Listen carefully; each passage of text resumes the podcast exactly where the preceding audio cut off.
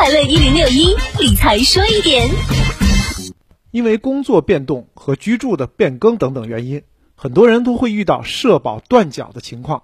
不少人也很担心，此前交纳的社保会因为自己断缴而失效，无法使用吗？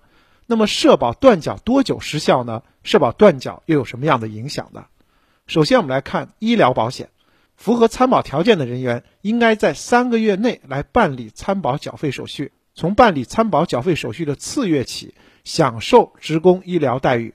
未在规定时间办理参保缴费手续或者连续中断缴费三个月的情形，会视为中断参保。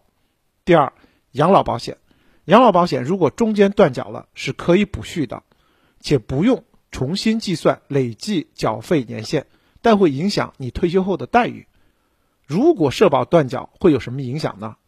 社保一旦断缴，影响最大的莫过于养老保险和医疗保险。虽然养老保险是累计计算的。中间要是断缴续上就好，只是在退休之后养老待遇会有所下降。而根据规定，医疗保险如果中断的，在中断期间是无法享受医疗报销等一切医保待遇的。其他的一些险种，比如说失业保险、工伤保险和生育保险，影响则不大。总的来讲，由于社保是个人生活和未来养老很重要的一个保障，除非是特殊情况，不然不建议轻易断缴社保。